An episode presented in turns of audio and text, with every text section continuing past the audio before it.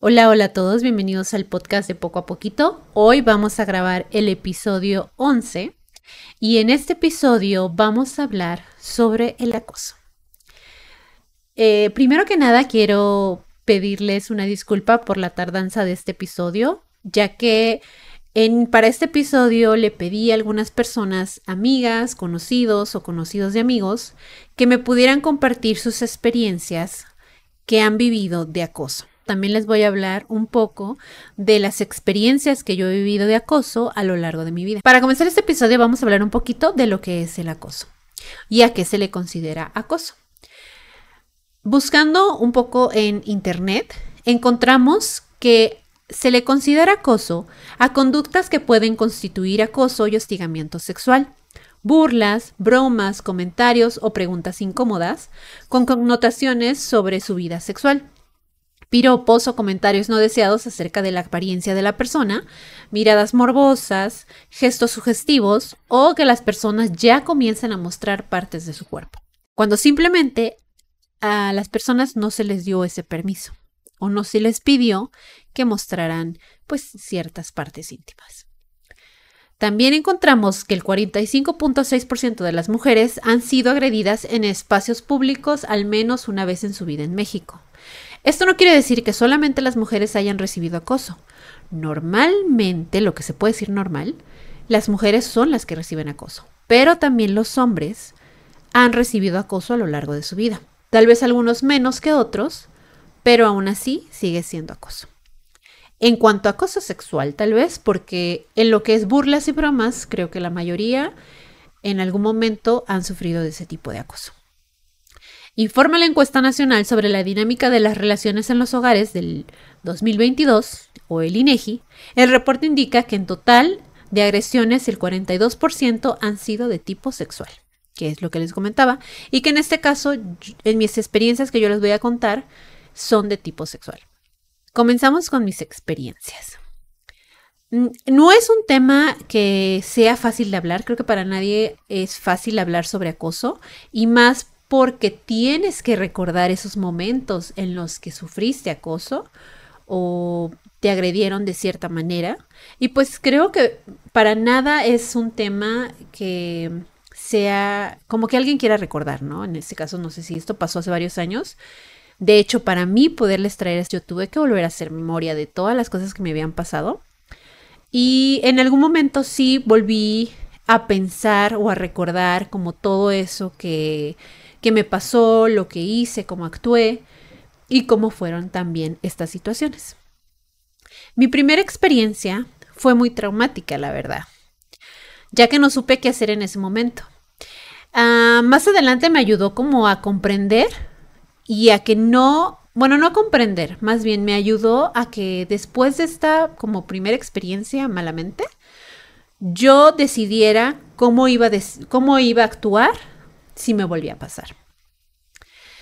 Em, para esto, pues la primera vez que a mí me pasó, yo estaba muy chica. Eh, yo tendría como unos 12 años, más o menos, si mal no recuerdo, unos 12 o 13 años, cuando recuerdo que iba caminando por la calle y de repente, no recuerdo bien a dónde iba, pero recuerdo que iba, bueno, yo iba caminando sobre la acera y veo que viene un tipo, un hombre, del otro lado, o sea, como, no sé, como para encontrarnos. Simplemente yo no le tomé importancia porque pues muchas veces vas caminando por la calle y te vas encontrando pues gente que va cruzando, gente que va pasando, o sea, nunca te imaginas que algo así te vaya a pasar. Más sin embargo, cuando esta persona eh, cruza muy cerca de mí, o sea, como que hacemos este cruce, él simplemente pues me da, me, agarra, ¿no? O sea, toca mis partes íntimas por enfrente y a mí me deja muy sorprendida. O sea, yo tendría, yo tenía 12 años, tenía 13 años, y imagínense que vas en la calle y de repente a una niña la tocan, un extraño, obviamente te va a dejar sorprendida, te va a dejar con miedo, nerviosismo, no vas a saber cómo actuar en esa situación. Y pues eso fue lo que me pasó a mí. Simplemente yo no supe qué hacer, quedé muy sorprendida, lo único que hice fue voltear hacia atrás porque no seguía sin creer lo que había pasado. Y aún así me congelé, o sea, yo ya no pude hacer nada, mi cerebro estaba como a mil por hora, yo estaba muy nerviosa, pero no hice nada más. Y fue entonces cuando en ese momento yo me puse a pensar, o bueno, después de ese momento yo me puse a pensar qué es lo que hubiera hecho para que para evitar esa situación. O sea, en ese momento como que yo dije, bueno, hice algo malo, eh, pude evitarlo, no sé, pensé tantas cosas, pero una de esas ideas fue, o uno de esos pensamientos, mejor dicho, fue el no quiero que esto se vuelva a repetir. Y si se vuelve a repetir, quiero hacer algo, no me quiero quedar congelada. Para ese entonces, yo estaba estudiando karate, bueno, practicando karate. Para esto llevaba yo creo que apenas unos meses porque había entrado más o menos así como a los 11 años, pero no recuerdo si esto pasó entre 12 o 13, pero pónganle que ya llevaba uno o dos años entrenando karate. Aún así, en esa situación, pues yo quedé congelada, ¿no? Porque pues nadie se espera eso. La siguiente experiencia que yo tuve sobre acoso en la calle, aparte de pues que la gente te grita, los piropos, eh, las palabras, las miradas, otra de las veces que me pasó que ya fuese con contacto fue cuando estaba por entrar a la prepa. Para ese entonces, eh, nosotros teníamos que tomar un curso de como para hacer un examen en el cual este examen nos iba a dar la opción o nos iba a ayudar a poder elegir una prepa.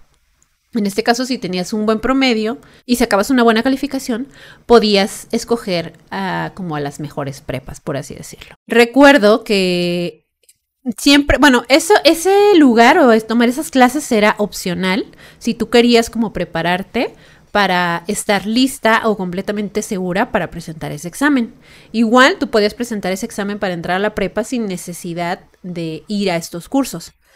Más sin embargo, como les digo, pues estos cursos los tomabas porque pues te daban esa seguridad, ¿no? Como decir, voy más preparada, sé lo que va a venir, eh, ya no voy tan nerviosa. Entonces fue por eso que yo tomé los cursos. Mis amigas también tomaron los cursos conmigo. Dos de mis amigas estaban yendo conmigo. Recuerdo que siempre nos íbamos juntas, tomábamos el autobús en un lugar donde otras personas o otros estudiantes también tomaban este autobús porque iban a los mismos cursos. Era un edificio y era el edificio como de la misma, em, eh, bueno, de la UDG. Para esto, yo recuerdo que cuando fuimos a la parada del camión, pues les digo, había más, más estudiantes uh, o más personas. Y recuerdo que mis amigas y yo subimos al autobús o al transporte. Eh, también se subieron otros chicos. Hasta eso el camión no iba lleno. Eh, nada más éramos nosotros, algunas cuantas personas que ya venían en, el transporte. Yo dejé que dos de mis, bueno, mis amigas se sentaran y yo me fui parada, ¿no? Así como que le dije, no se preocupen, ustedes siéntense, yo me voy eh, de pie. Entonces en eso escucho que, pues como todos los estudiantes a esa edad, no sé, vas en el camión, vas haciendo ruido, vas con tus amigos, vas jijiji, jaja, y todos se van riendo, ¿no? Para esto una de mis amigas eh, me comienza a decir, oye, los chicos que van atrás te están viendo mucho. Y yo así como de... O sea, no le di importancia, como que dije, bueno, o sea, pues pueden voltear a ver donde sea, ¿no? Como que yo dije así como, no, no, no me importa. Y mis amigas siguen insistiendo en que los chicos estaban volteando a verme, se estaban riendo, se estaban cuchicheando algunas cosas o se estaban murmurando cosas mientras me volteaban a ver. Y yo así como que les dije, ay, bueno, pues déjelos, o sea, no hay que, no hay que prestarles atención, ¿no? Así que se queden. Pero ellas siguen insistiendo, así como de, no, es que te están viendo, mira que esto y así. Pues muchas veces como que tendían a decir que sí, volteaban era porque me estaban viendo a mí, pero en realidad pues a mí no se me hacía como algo eh, pues como importante. Para esto cuando llegamos ya a nuestra parada donde nos íbamos a bajar, se bajan también estos muchachos. Entonces empezamos a caminar, eh, mis amigas se fueron como, mis amigas se fueron como del lado de la banqueta y yo iba del lado donde pasan los coches. Entonces íbamos las tres, ¿no? Así caminando. De ahí platicando, de repente siento que llegan y me dan una nalgada así súper fuerte.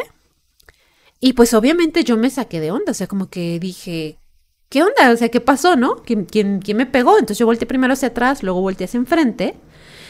Y de repente veo que es uno de los muchachos que venía en el autobús, bueno, en el transporte. Entonces, pues yo lo primero que hice fue, o sea, mi instinto fue corre detrás de él. Entonces corrí detrás de él, pero siempre teníamos como una distancia, pues supongamos así, ¿no? O sea, yo nunca he quedado tan cerca, era una distancia que nos separaba, yo creo que fácil eran como un metro y medio más o menos de distancia lo que quedábamos yo y el chavo, porque él cuando vio que yo corrí, él corrió. Entonces teníamos siempre esa distancia. Y de repente recuerdo que de ir corriendo así, este, o sea, como que le dimos la vuelta al lugar, porque era como en... Ese, ese edificio está como en una parte que parece una glorieta, si mal no recuerdo. El caso es que le dimos como la vuelta. En el momento en el que él se para, quedamos a la misma distancia, pero él se para recargándose en un coche. Se me queda viendo, pero se estaba como riendo, ¿no? Como diciendo así, de, ay, pues, ¿qué me va a hacer? O así y se me acerca, o sea, su, su error y, bueno para mí fue que él se acercara, o sea, se acercó mucho a mí, me quedó así enfrente. Y en eso con tono de burla me dice, ¿qué? ¿Me vas a cachetear? Y yo lo primero que hice, les digo, yo iba en el karate, yo dije que eso no me iba a volver a pasar, o sea, que no iba a volver a repetirse, que yo me quedara congelada. Realmente como que mis ideas eh, fueron, o mis acciones fueron tan rápidas que lo primero que yo hice fue agarrar al, chico del cuello y comenzar a pegarle en la cara, así con, puño, ¿no? Pues eh, practicaba karate, pues obviamente estaba usando los puños. Entonces empecé a pegarle en la cara, empecé a decirle muchísimas cosas porque yo estaba muy enojada, estaba muy nerviosa, tenía la adrenalina a mil por hora y comencé simplemente a pegarle, o sea, a, darle de golpes en la cara. No sé si hice algo más, o sea, no, yo recuerdo que solamente fueron como, como golpes eh, en el rostro o aquí como en la espalda, porque de repente el chavo se agachaba, se cubría. No hizo nada, nunca me respondió ningún golpe. Realmente todo lo que yo le estaba diciendo, porque yo estaba muy enojada y estaba diciendo muchas malas palabras, estaba diciendo que cómo podía hacerle eso a alguien. No sé, realmente fueron muchas cosas las que yo le estuve diciendo mientras le pegaba. Hasta que en eso veo que llegan sus amigos, que venían con él, y llegan mis amigas, y alguien grita como de suéltalo, ya, ya suéltalo, ya suéltalo, ¿no? Entonces, pues yo entre el coraje, la adrenalina y todo eso, los nervios, pues ya, lo suelto. Lo único que se me ocurrió en ese momento decirle fue, si te vuelvo a ver, te va a ir peor. Yo sé que tal vez fue como, mm, no sé, entre el coraje y todo lo que sentía, pues no fue algo que tal vez debí de haber dicho, pero fue lo primero que yo dije cuando lo solté.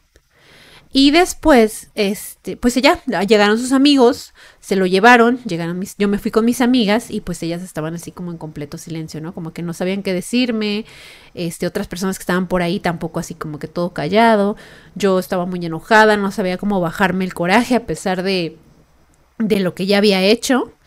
Eh, no sé si estuvo bien, pero en mi cabeza fue como de, si yo me defendí, espero que no se lo vuelva a hacer a nadie. O sea, que este tipo no se le vuelva a ocurrir volver a darle una nalgada a una mujer en la calle. Fue lo único que, que yo como que me ayudó un poquito a, bajar ese, Mm, como nervios y coraje, ¿no? Como decir, me defendí, pude hacer algo y espero que esto no se vuelva a repetir. Tiempo después, también creo que yendo para el lugar, o sea, el edificio, me lo topé, pero él venía del otro lado de la, de la calle. Bueno, sí, como veníamos en la misma calle, pero igual yo venía de este lado y él venía de este lado. Y cuando me ve, se o sea, baja la, mirada y cambia completamente, o sea, se cambia a la otra acera de la calle. Y fue así como que yo dije, bueno, no me va a hacer nada. No sé, a lo mejor lo que hice funcionó, que tal vez, como les digo, no, no fue tal vez la mejor acción, pero en ese momento pues pensé que eso podría ayudar. La tercera ocasión que me llegó a pasar este tipo de cosas donde también fue con contacto físico fue ya en el tiempo en el que yo ya había entrado a la prepa y normalmente para la prepa no quedaba tan lejos de mi casa, caminando se hacían como unos 10 o 15 minutos más o menos, pero a mí me gustaba cortar camino de yéndome por el lado donde era un parque, eh, en ese parque era muy grande y había como una iglesia en medio. Es un parque muy grande. Cruzas completamente el parque, por así decirlo, para poder salir a la avenida. Eh, que cruzaba ya para el lado donde ya estaba más cerca mi casa, por eh, la casa, la casa de mis padres. Recuerdo cuando ya estaba por cruzar completamente el parque, veo que se veo que pasan dos muchachitos, pues se veían chicos. Yo en ese entonces tendría como unos 15, 16 años y pasaron dos personas en una bicicleta. Yo creo que ellos eran mucho más chicos que yo porque se veían más chicos, a lo mejor como unos 14, 13, 14 años. Y uno pues iba manejando y el otro iba atrás de la bicicleta. Pasan y se me quedan viendo em, mucho, así como pues sí, de esas veces que voltean, o sea, sientes la mirada, tú volteas y no la quitan. Y yo dije, bueno, pues son, pues son unos niños, ¿no? O sea, ¿qué, qué, qué más puede ser? Pues sí, pasan ellos en la bicicleta, se van, yo sigo caminando, sigo escuchando mi música, no le di más importancia. Y en eso, como a los cinco minutos o menos, siento que me dan nuevamente una nalgada, así, una super nalgada como con agarrón. así pues todo te sorprende, ¿no? Eso es algo que no te esperas. Tú vas caminando tranquilamente y de repente que sientas que alguien te toca, pues no te lo esperas. Y lo primero que pasa es que te congelas, como que das un salto y te quedas como de qué acaba de pasar. y, en ese momento pues veo que, que, o sea, el chavo me da la nalgada, obviamente se va adelante, le sigue dando la bicicleta y yo simplemente pues me quedo sorprendida. No sé en ese momento si correr, siento que como ven la bici no lo voy a alcanzar. O sea, todo es como un montón de ideas, bueno, no ideas, un montón de pensamientos en tu cabeza que no sabes qué hacer. Pero dentro de mí yo decía, tengo que defenderme, tengo que defenderme, no voy a dejar que esto se quede así, ¿no? Pero también decía, no lo voy a alcanzar en la bicicleta. Entonces como que lo pensé mucho y, y pues se fue. O sea, pues obviamente mientras yo lo pensaba, él seguía avanzando en la bicicleta yo ya me quedé como muy molesta, iba diciendo muchas malas palabras, como, como castigándome, ¿no? Como por qué no te moviste, por qué no hiciste esto, por qué te congelaste.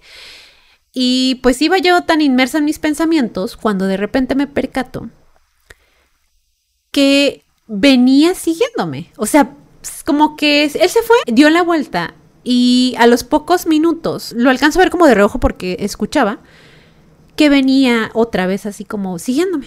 Y yo dije, bueno, no. O sea, no creo que me vaya a seguir. Digo, ya me hizo algo, no creo que me vaya a seguir. Pero por si acaso, yo quité la música de mis audífonos, no me quité los audífonos porque quería que pensara que yo no me había dado cuenta si es que me venía siguiendo. Simplemente pues empecé a agudizar todos mis sentidos porque pienso yo que cuando estás con mucha adrenalina, como con todos los nervios, como con el coraje, como que intensificas tus, tus sentidos o prestas más atención a lo que está sucediendo a tu alrededor. Para esto, eh, pues ya, yo no quité la, o sea, quité la música, no me quité los audífonos, seguí caminando, iba más alerta, por si acaso él sí de verdad me estaba siguiendo, porque dije, si me está siguiendo, o sea, tengo que ver si sí, ¿no? Y si se me vuelve a acercar, entonces ahora sí yo me voy, voy a reaccionar, ¿no? Para esto yo ya iba casi llegando a la parte donde está cerca la avenida, donde yo ya le iba a cruzar. Y dije, si se cruza, entonces sí me viene siguiendo. Porque pues no o sea, todo apuntaba que sí. Cruzo la avenida, él cruza un poquito después y yo seguía alerta, o sea, seguía como que no me daba cuenta, pero seguía alerta. Ya iba cruzando por una parte donde hay muchos edificios y estaba pues medio solo. Eran más o menos como las 12, mm, porque yo salía de... No, eran casi la una, porque yo salía más o menos de las, a las 12 de la prepa o del bachillerato. Y más o menos yo creo que ya para esto eran como 12 y media o la una no recuerdo bien, pero pues ya había un poquito de movimiento en la calle, pero no muchísimo.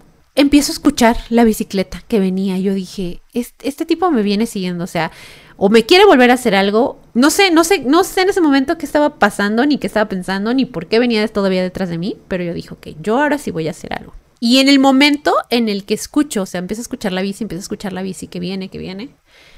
Para esto el tipo pegó con mi hombro y como que se asustó y quiso darle a la bici más rápido, como diciendo, chin, ya no alcancé a volver a hacer lo que quisiera hacer, ¿no?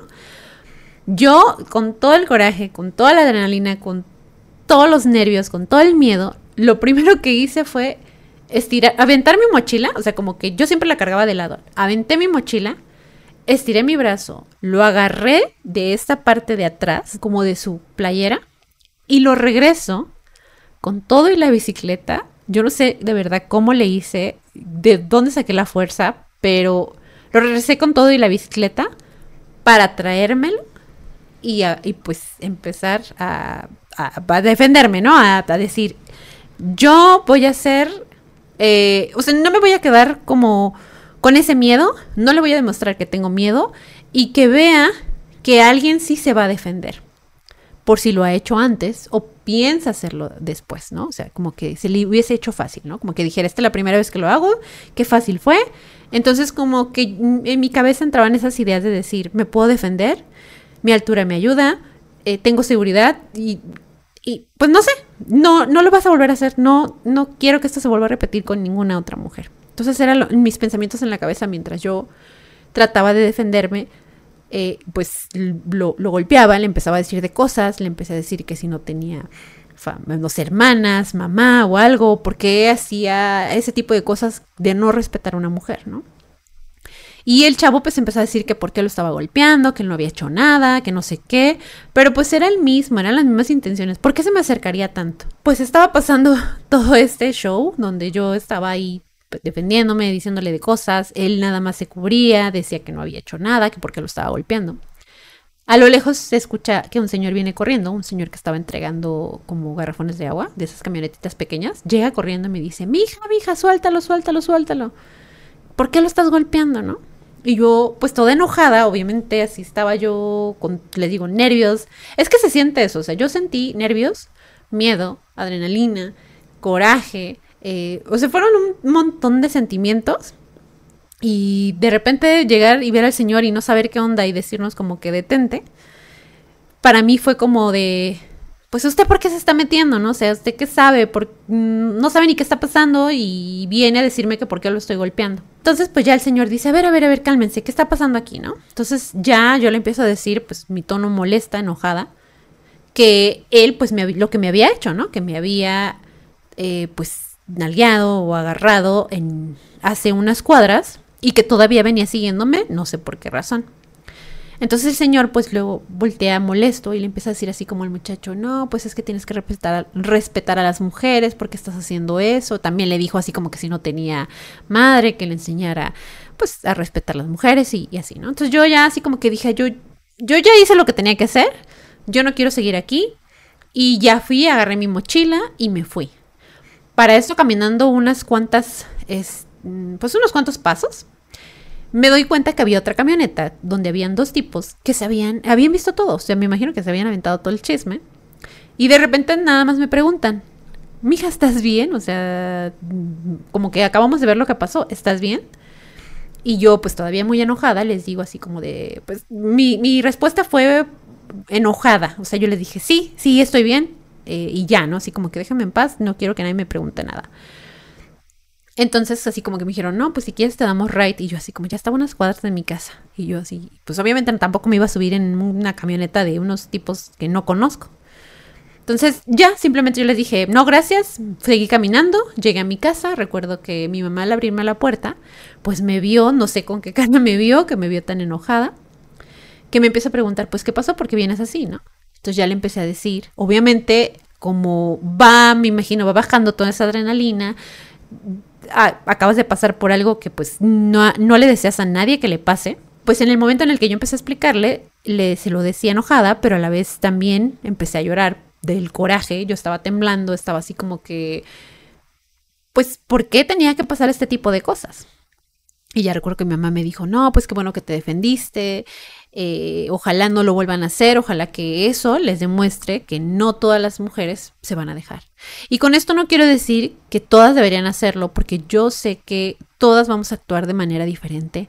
Muchas veces el miedo nos va a ganar, muchas veces nos vamos a congelar en ese tipo de situaciones. Pero era por eso que yo pensaba, si yo puedo salir como de esto, o sea, si puedo hacer algo que pueda cambiar y que no lo vuelvan a hacer, pues lo voy a hacer, ¿no? Era, era mi pensamiento más que nada. Desgraciadamente no fue la última vez, hubo otras dos veces más. Y otra de ellas fue ya un poco más grande, creo que ya tenía como unos 19 años más o menos.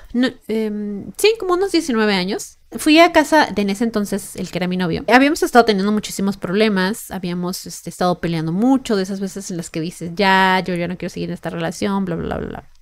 El caso es que ese día habíamos discutido muchísimo. Yo estaba por el rumbo como de su casa. Pues fui y le dije, ¿sabes qué? Eh, quiero que me regreses un libro, que era uno de mis libros favoritos, que me lo regreses, porque pues si ya no vamos a andar, quiero mi libro de vuelta. Entonces yo ya me fui a mi casa. Yo tenía que tomar un camión, que en ese entonces esa ruta era un 633. Em, bueno, para los que viven aquí en Guadalajara, Zapopan.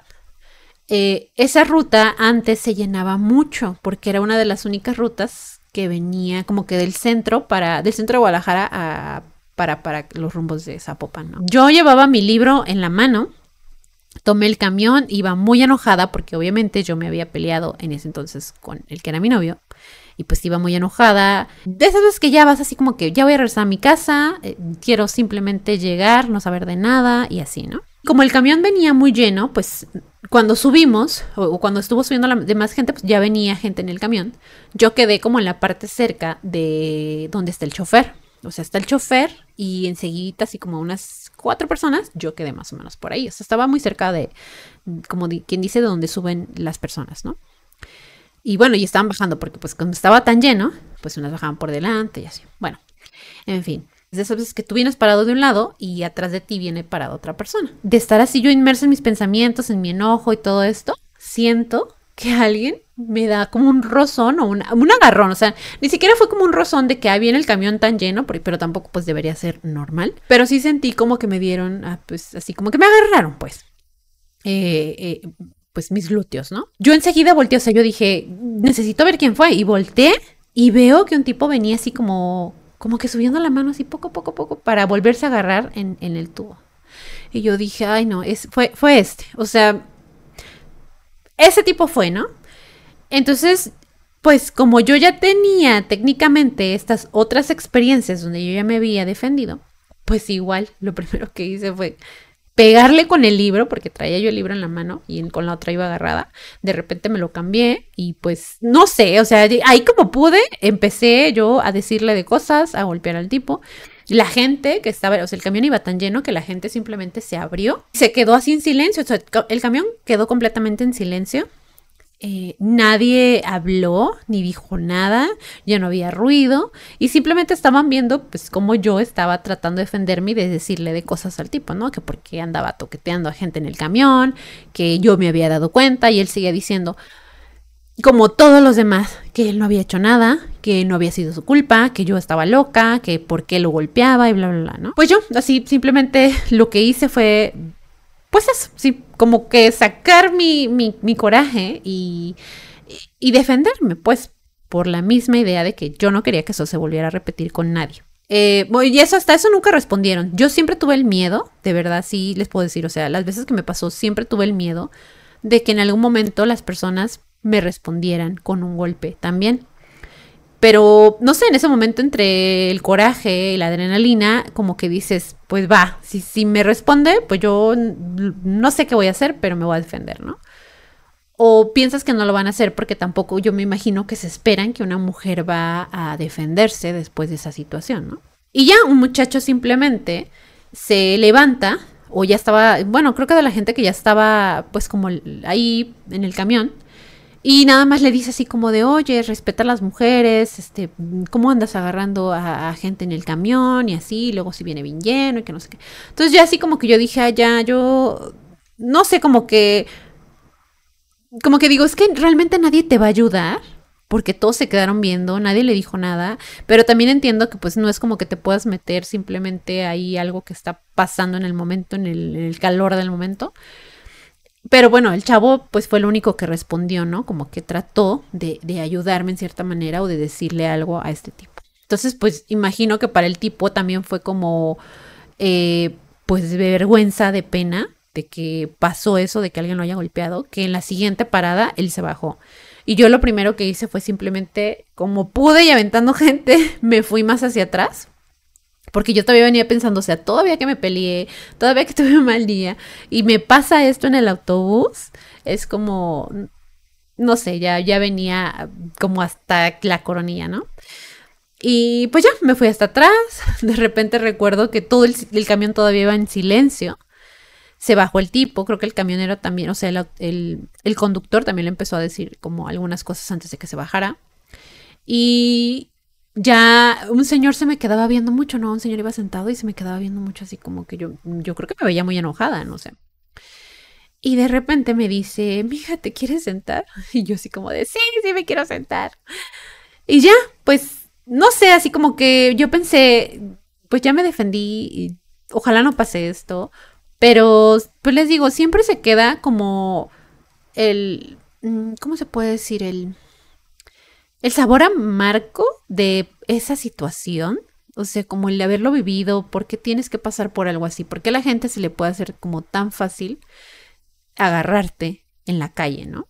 Pues ya otra de las em, última, se puede decir, que me llegó a pasar donde hubo también este contacto físico, fue ya cuando en unas vacaciones, creo que fue despuesito, como ese mismo año, también tenía como unos 19 años, eh, normalmente mis papás siempre nos llevaban de viaje, o creo que en ese entonces empezamos a viajar a tiempos compartidos, ¿no? Esos hoteles donde tienes todo incluido, donde no necesitas salir del hotel porque pues ahí está los restaurantes, como lugares de entretenimiento, tienen shows y todas esas cosas.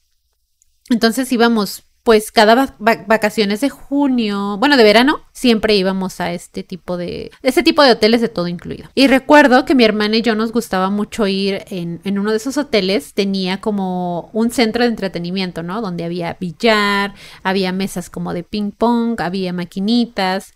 Y pues íbamos porque pues nos íbamos a entretenernos, así como que en la tarde noche. Mis papás obviamente no nos acompañaban porque era así como de, bueno, es un hotel, es un lugar seguro y pues simplemente ellas bajan al, a la parte donde están las albercas y todo eso y por ahí está este lugar donde, donde hay juegos. Eh, creo que ahí no te daban bebidas, o sea, no creo que fuera un bar, pero sí recuerdo que era como un centro donde pues la gente iba a jugar, ¿no? Y había snacks también, ahí podías comer tus snacks. Pues estaba muy padre, o sea, sí, yo le dije a mi hermana, pues vamos, vamos a jugar este, vamos a jugar en las maquinitas, bla, bla. De repente nos quedamos sin dinero y pues yo le dije, vamos por más dinero con mi papá para que podamos regresar y seguir jugando las maquinitas. De repente mientras íbamos caminando, así bien tranquilas y todo eso, mi hermana me dice, oye, mi hermana menor, me dice, oye, siento que alguien nos está siguiendo. Y yo le dije, ¿por qué? O sea, ¿quién viste? ¿O, por qué dices que nos está siguiendo esta persona? Y ella me dice, es que mm, este es un muchacho, y ya me dijo más o menos cómo iba vestido, me dice, desde hace rato veo que está así como, o sea, de que vamos caminando como que va detrás de nosotros así, ¿no? Yo le dije, bueno, la gente está caminando por todo el hotel, no creo que nada más nos esté, o sea, no creo que nos esté siguiendo a nosotros, a lo mejor pues va como el, coincidencia de que vaya el mismo rumbo, ¿no? Y le dije, bueno, vamos a hacer esto para darnos cuenta si de verdad nos está siguiendo. Vamos a hacer como que vamos a la playa y antes de llegar a la parte donde bajas a la playa, no sé, te haces tonta como que te vas a amarrar las agujetas o yo hago eso, o sea, como pararnos, ¿no? Ahí. Le dije, si él sigue y regresa al poco tiempo, entonces sí nos viene siguiendo, porque pues, o sea, ya, era, ya eran como las... Ya estaba oscuro, no recuerdo qué horas eran, pero ya estaba oscuro. Eso dice, bueno, sí está bien. Entonces eso hicimos, ¿no? Fuimos como que íbamos a ir a la playa, nos paramos, empezamos ahí como de, ay, mira, es que, espérame, es que me duele el pie. No me acuerdo qué fue lo que inventamos. Sí pasó este muchacho, porque me lo describió como iba vestido, pasa. No pasaron ni unos minutitos cuando vemos que regresa, vuelve a pasar así y como que se nos queda viendo, ¿no? Y yo dije, bueno, mira, no vamos a, a dar conclusiones antes de tiempo, pero pues pareciera que sí. pareciera que sí nos viene siguiendo. Entonces ya le dije, ¿sabes qué? Pues bueno, vamos de todas maneras al cuarto, vamos a pedir dinero, nos esperamos un poquito y lo volvemos a bajar, ¿no? Por si este tipo nos está siguiendo, ¿no? Entonces ya recuerdo que íbamos a llegar a la parte donde estaba eh, pues nuestra habitación, como el, edificio donde estaba nuestra habitación. No recuerdo por qué, no, no sé si estábamos como en un piso, como en un segundo, tercer piso, pero no tomamos el elevador, o sea, simplemente nosotros nos fuimos caminando por las escaleras. Entonces, mientras íbamos caminando por las escaleras, recuerdo que nos encontramos al chavo recargado en uno de los balcones, porque pues son de esas escaleras donde subes y vas así como que vas subiendo, ¿no? En uno de esos balconcitos nos lo encontramos. Entonces yo dije, bueno, no voy a sospechar. Entonces ya seguí, pero bueno, con todo lo que había pasado antes, como que estaba ahí como que entre creo y no creo. Cuando doy la vuelta, o sea, damos la vuelta ella y yo, el chavo a mí me, me, me, nalguea, pues, o sea, así como que me da un agarrón, me nalguea y corre, corre así enseguida hacia arriba de las escaleras, ¿no? Bueno, o sea, sí, a la parte de arriba. Entonces yo lo que hice pues fue correr, o sea, como que mi instinto fue de síguelo, síguelo, síguelo, ¿no? Entonces voy corriendo yo detrás del tipo. Yo me acuerdo que traía las llaves en mis manos y traía, pues sí, las llaves del hotel, porque en ese entonces no eran tarjetas, eran llaves. Entonces yo traía las llaves del, del cuarto y subo corriendo en chinga tras del muchacho. Choco con una de las mucamas que estaba, no sé qué estaba haciendo, es, pero traía como el, uniforme del hotel choco con ella y de repente le digo, ah, porque ella me dice, no puedes correr en las escaleras. Entonces yo le digo, disculpe, de casualidad había un muchacho que subió corriendo por aquí y me dice, ah, sí, acaba de pasar por aquí y fue al siguiente piso, ¿no? Entonces me dice, pero no estén corriendo, porque yo me imagino que ella pensó que estábamos como jugando. De repente, pues yo ya subo un piso más y me lo encontré otra vez recargado en uno de los balcones, así como, pues sí, ¿no? Así como recargado. Y de repente me ve y me dice, voltea, se me queda viendo y me dice, ¿qué? ¿Vienes por más? ¿Te gustó? Y yo así como de, ay, o sea, a mí me dio muchísimo coraje, como de, no sé, no sé qué les pasa por la cabeza como para decir ese tipo de cosas. Y pues igual, pasa lo mismo, yo me defiendo, comienzo a darle golpes, comienzo a pegarle. Nuevamente esta persona empieza a decir que él no había hecho nada, él, eh, porque, porque lo estaba golpeando, no o sea, ¿cómo, ¿cómo me empieza a decir ese tipo de cosas cuando antes, unos segundos antes, me estaba diciendo que sí me había gustado y que pues sí, por eso había regresado yo por más? Y eso me daba mucho más coraje, ¿no? Porque digo, es que ¿por qué se empiezan a hacer las víctimas después de hacer algo así? O sea, no sé, a mí me, daba muchísimo coraje, pues yo me empecé a defender, lo empecé a golpear, le empecé a decir de cosas, le empecé a, hacer, pues no sé, defenderme, ¿no? Hasta que de repente me dice, ya, ya, ya, ya, déjame, ya, déjame. Entonces, igual creo que le, le volví a decir así como la primera vez que me pasó, le dije, si te vuelvo a ver, que nos está siguiendo a mí y a mi hermana, así te va, te va a ir peor, ¿no? Algo así le dije. Entonces ya me, me bajé yo, o sea, bueno, sí bajé porque había dejado a mi hermano unos pisos abajo. Y ya cuando llegué a donde estaba ella, ya me había esperado porque pues también se sacó de onda, ¿no? Como que dijo, ¿qué pasó? O sea, nomás me vio correr. Yo creo que ni siquiera se percató de que a mí me había hecho algo este, este tipo. Y no estaba tan grande, o sea, si yo en ese entonces tenía 19, a lo mejor él tenía como unos 17, 19, 20, 21 a lo mucho, o sea, no creo que haya tenido más edad que eso. Entonces ya llego con ella, yo llegué tan enojada y pues obviamente ella me preguntó qué estaba pasando y ya le tuve que contar y le dije, ¿sabes qué? Mejor vámonos a la habitación y ya no hay que salir. Le dije, porque ya es tarde, yo no sé este tipo si vaya a hacer algo, si venga con más gente. Le dije, mejor ya no hay que salir de la habitación. Y pues nos quedamos. Ya realmente no recuerdo si le conté a mis papás de esa situación en ese hotel o si simplemente eh, pues lo dejé así, ¿no? Como que, ¿para qué comentar este tipo de cosas? Pero bueno, esa fue la última vez que me pasó algo así con contacto físico, porque ya las siguientes veces fue más como Mm, de que la gente te muestra, ¿no? O sea, me tocó, eh, recuerdo, bueno, una de las veces que recuerdo así como, pues más fuertes, fue una vez que yo me fui con mi hermana a correr, bueno, íbamos a correr a caminar a una zona forestal que está cerca de la casa de mis papás, que antes era mucho más grande que ahora, ahora es más pequeñita, pero antes mucha gente iba a correr, iba a caminar, hacía picnics, o sea, siempre había gente ahí. Pero era un lugar que estaba muy solo, obviamente. Y pues ya nos fuimos a caminar mi hermana y yo. Para ese entonces creo que ya estaban ah, construyendo algunas casas en esa zona. Y recuerdo que en, ese entonces mi hermana, eh, bueno, mi hermana, iba yo con mi hermana mayor. Mi hermana mayor sí es un poquito más como eh, insegura en ciertos aspectos. Entonces me acuerdo que íbamos caminando, íbamos platicando, habíamos ido a caminar, todo tranquilo. Ya cuando veníamos de regreso, nos sale un tipo y empieza así como a decirnos, ay, oye muchachas, que no sé qué, o sea, el tipo ya se veía grande, eh, no sé, no sé cuántos tendría, pero se veía mucho más grande que nosotras. Entonces, a mí me dio como una mala espinita, como que yo dije, ¿por qué nos está hablando este tipo aquí? Estamos en un lugar solas, somos dos mujeres, entonces como que yo no quise realmente hacerle caso, pero mi hermana sí le contestó, ¿no? Así como que ella dijo, ah, hola y así, ¿no? Como que le habló. Entonces en eso el tipo empieza a decir, ay, ustedes vienen a correr aquí seguido o a caminar, es que está muy bonito, bla, bla, bla. Y yo así como que de no le contestes, ya déjalo, o sea, no le hables a un desconocido, ¿no? Pero pues así como que yo me imagino que yo no lo estaba haciendo para no verse grosera o no sé. Y yo me adelanté un poquito, eh, yo, o sea, ellos venían así como caminando, yo me adelanté un poquito. Porque les digo, yo no sentía como una, o sea, no sentía una sensación de tranquilidad, sino como que sentía algo malo de esa persona. Y en eso, este, como que le pregunta a mi hermana su nombre y luego voltea conmigo y me dice, ¿y tú cómo te llamas?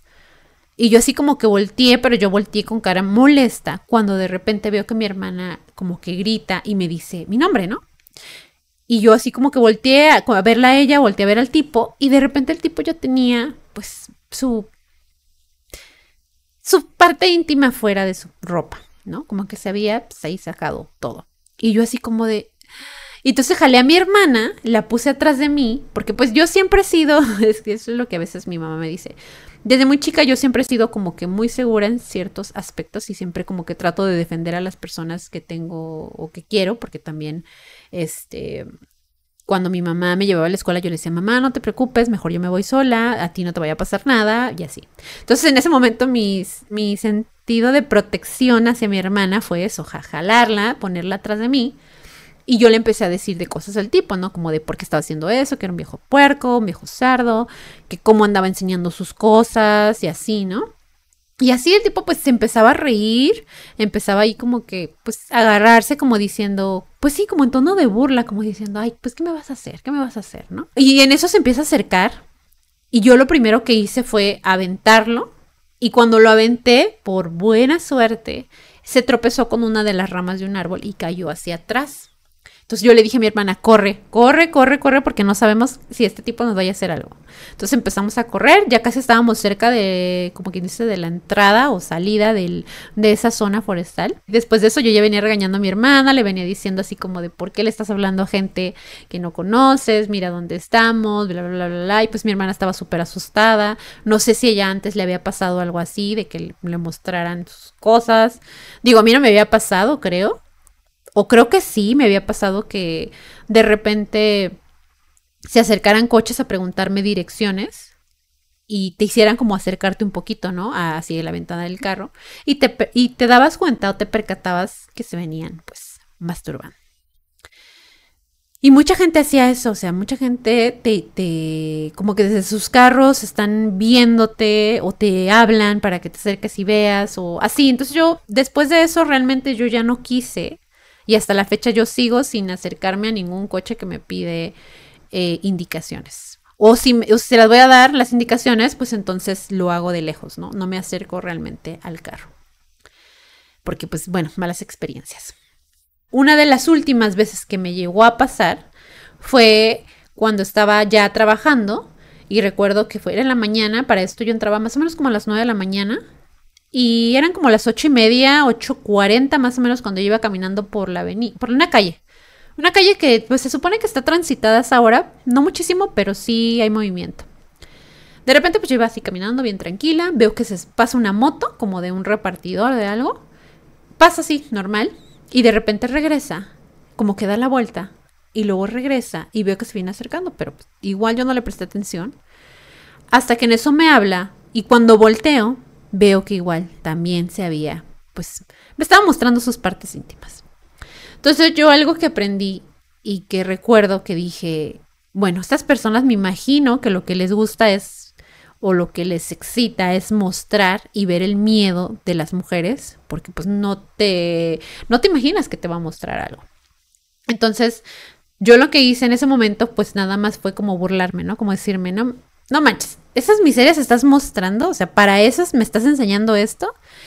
Y pues así como que el tipo de la moto se sacó de onda porque yo creo que pensaba que, no sé, iba a poner mi cara de miedo, este, o simplemente no le iba a decir nada, o me iba a, me iba, iba a gritar, o yo no sé. Entonces yo lo único que hice fue burlarme, decirle algo respecto a su parte íntima. Y pues sí, decirle así como, y reírme, reírme así en un tono de burla, decirle que, ¿Para qué, anda enseñando esas cositas, no? Y pues ya lo único que hizo fue que se apenó, se tapó y se fue. Entonces yo dije, ok, tal vez es una técnica que puede funcionar en algún momento si alguien les muestra sus partes. Pues son cosas como les digo, cosas que no deberían de pasarle a nadie, que nadie debería de vivir este tipo de situaciones, que no hay por qué, no entiendo por qué la gente se le hace como tan fácil andar acosando personas, andar mostrando sus partes cuando nadie le pidió que se las mostraran, y más aparte todavía ir y tocarte en partes que no deberían.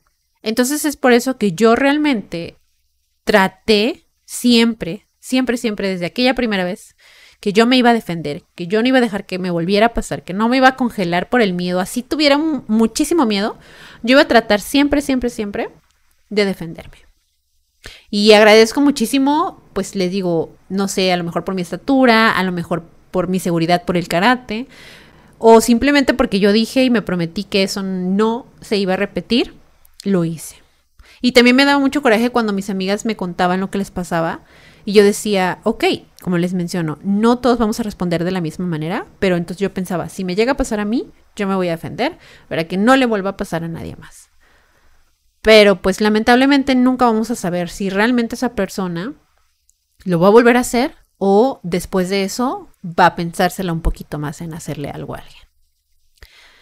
Pero bueno, esas fueron algunas de mis malas experiencias respecto al acoso en la calle o al acoso sexual en la calle. Lo siguiente que les voy a contar ya son anécdotas de otras personas que les agradezco muchísimo que me compartieran sus experiencias. Muchas son experiencias bastante fuertes. Otras son otro tipo de abusos también, porque también me compartieron como otro tipo de abusos. Y pues más que nada les agradezco, tengo el completo permiso de estas personas. No, en algunas historias no les voy a decir nombres, en algunas otras solamente les voy a decir un nombre porque pues las personas me pidieron compartirlas de esta manera. Pero sí les recomiendo y que o les advierto que si son muy sensibles a cierto contenido como el que ya les he mencionado, eh, yo traté de hacerlo un poquito más ligero, no sé, creo, funcionó. no sé cómo, cómo lo hayan visto o cómo lo hayan escuchado. Si son muy sensibles a cierto tipo de temas o historias, pues sí les recomiendo que, lo tomen con, discreción, que lo tomen con respeto. Si es algo en algún momento que no quieren escuchar, eh, pueden simplemente brincar eh, esta parte, ¿no? Vamos a comenzar con una de las primeras experiencias que me mandaron. Porque también para esto yo les pedí a hombres, tanto a hombres como a mujeres, que me compartieran sus experiencias de acoso porque como les mencioné en un principio del episodio, no solamente las mujeres sufren de acoso. Todos en nuestra vida en algún momento hemos sufrido algún tipo de acoso, tanto hombres como mujeres. Vamos a comenzar con algunas experiencias que me pasaron algunos amigos. Bueno, estas son experiencias de hombres y después de estas experiencias pasamos a las de mujeres. Cuando estaba en la secundaria me gustaba llevar playera de manga larga bajo el uniforme, pero un día el profesor me dijo que no podía llevar la playera y me hizo entrar a su salón para quitármela, pero él también entró al salón, cosa que no debió haber sido así. Y estábamos solo los dos. Mientras me quitaba la playera, él me estaba observando de una manera que me estaba incomodando bastante. En ese momento no lo entendí, solo lo hice porque él me estaba gritando y me estaba obligando a hacerlo. Ahora recordarlo me hace sentir bastante enojado.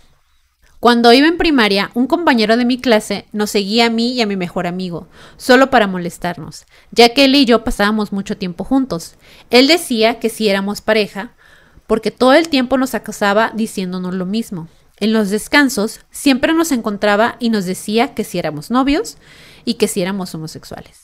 Así como por cinco años. Hasta que un día mi grupo de amigos creció y de ser solo dos o tres personas, ahora éramos seis. Así que lo confrontamos entre todos y no volvió a molestarnos otra vez más.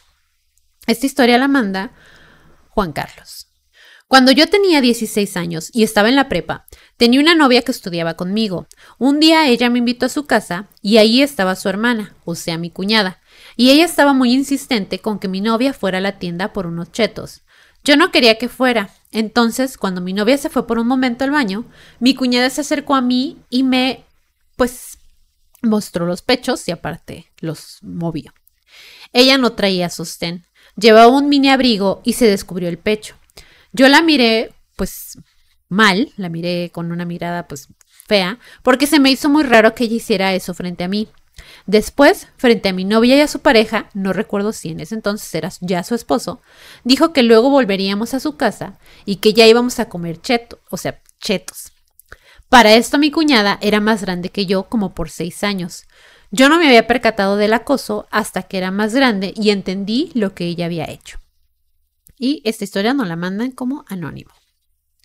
Yo recuerdo que cuando iba a la secundaria, entrando apenas a primer grado, cuando nos estaban presentando y así, pues había unos chicos que por alguna extraña razón les caía mal, y de repente pues comenzaron a tirarme de golpes a la cabeza e insultarme y todo ese tipo de cosas. He de decir que pues en ese tiempo yo era alguien muy introvertido, pero me daban mucha pena o cosa hablar con alguien más o contarle mis problemas, como a mis padres o a mis amigos. Así que aguanté de todo en ese tiempo, desde primero hasta segundo de secundaria. Sabía que era mucho bullying de parte de ellos, ya que lo hacían con las intenciones de hacerme llorar o de ocasionarme algún impulso agresivo de mi parte, pero pues no lograron nada. Yo estaba más como por aguantarme todo y no reaccionar porque pensaba que en algún punto me iban a dejar de molestar y así fue. Con el tiempo creció un resentimiento en mí por no poder hacer algo más que en aquel entonces, así que igual como junto, me juntaba con otro grupo de la escuela, yo comencé a molestar a los que veía que no iban a hacer nada. Les pegaba, les quitaba su dinero, pero siento que eso fue todavía peor de mi parte porque sabía que estaba haciendo mal. Pero dentro de mí se quedó como una espinita de que hubiera hecho, que de que si hubiera hecho algo al respecto, para defenderme en aquel momento, otra cosa hubiera sido ya que igual mi desempeño académico estuvo afectado por cómo me sentía y salí con muy bajas calificaciones de la secundaria. Igual no les guardo rencor a los chicos que me molestaban, pero yo les aconsejo que si les están haciendo bullying o algún otro tipo de acoso, no se queden callados, pidan ayuda, hablen con alguien y no se vuelvan vengativos. Quizá hasta un cambio de escuela si es demasiado, y no les hacen nada para ayudarlos. Siempre busquen ayuda en su red de apoyo también es una experiencia que nos mandan como anónima. En esta ocasión salí con mis tres compañeras de grupo, entre 18 y 20 años, al cine. Y todo estaba bien hasta que al salir noté que alguien venía detrás nuestro. Al inicio no le di importancia, creyendo que podía ser idea mía. Luego de coordinar con ellas que mandaran una en taxi y las otras se iban a ir en la parada, se iban a ir pues en el transporte. Tres calles más adelante me percato que el, que el sujeto nos había estado siguiendo.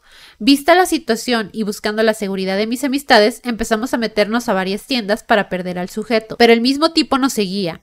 Luego de 15 minutos y llegando a una plaza más concurrida y central, logramos perderlo. Ese perturbador hombre tendría como unos 45 años aproximadamente. La situación fue inquietante porque no pude estar tranquilo hasta lograr que cada una estuviese en su casa sana y salva. Nuestra siguiente experiencia que nos mandan también de una manera anónima, dice así. Antes que nada, me gustaría decir que soy una persona muy tímida e introvertida. Esto me pasó hace un año. Fue cuando estaba en el patio de mi escuela esperando a que venga mi profesor de educación física. Para empezar la clase, en lo que estaba esperando llegaron mis compañeras de clase. Yo no estaba prestando atención hasta que vi cómo mis compañeras me habían rodeado contra la pared en la que estaba apoyado. Ellas empezaron a hacerme preguntas y peticiones que fueron muy incómodas para mí. Hace un año tuve un compañero de trabajo, un idiota más, pensaba yo en ese entonces. A pesar de que este compañero tenía pareja, siempre andaba tirándole la onda a otras chicas, pero como no era mi asunto, lo pasé por alto. Hasta que, viendo el tema de trabajo, se me acercó una chica que era menor de edad a decirme que mi compañero le estaba escribiendo por WhatsApp y constantemente la acosaba, diciéndole cosas como, qué linda, qué hermosa, invitándola a salir y otras cosas que me generaron repulsión. Luego me enteré que chantajeó amigos de la chica para que le dieran su número. La muchacha me presentó evidencia de cómo le escribía. Claramente era él porque salía su foto de perfil en WhatsApp. Yo contuve mi ira en ese momento porque ganas no me faltaron de querer golpearlo, pero pues hay cámaras en la oficina. Después de ver la asquerosa persona que era, Doy aviso a mis jefes correspondientes de que si no tomaban acción en el caso, yo lo haría. Terminaron corriendo de la empresa, terminaron corriendo lo de la empresa por acoso y aún así motive a mi compañera para que lo denunciara. Había un chavo que estudiaba la misma carrera que yo.